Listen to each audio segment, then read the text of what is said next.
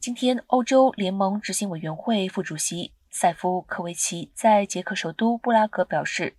黄金是俄罗斯的重要出口大宗商品。欧盟将会在下个制裁方案锁定俄罗斯的黄金出口。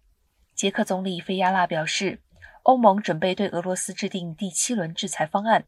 但已表明不会限制俄罗斯天然气进口，因为有太多的会员国无法迅速因应局势而变化。菲亚拉也指出，欧盟领袖正在敲定的制裁，就是为了就入侵乌克兰向俄罗斯施压，并将目标锁定更多个人。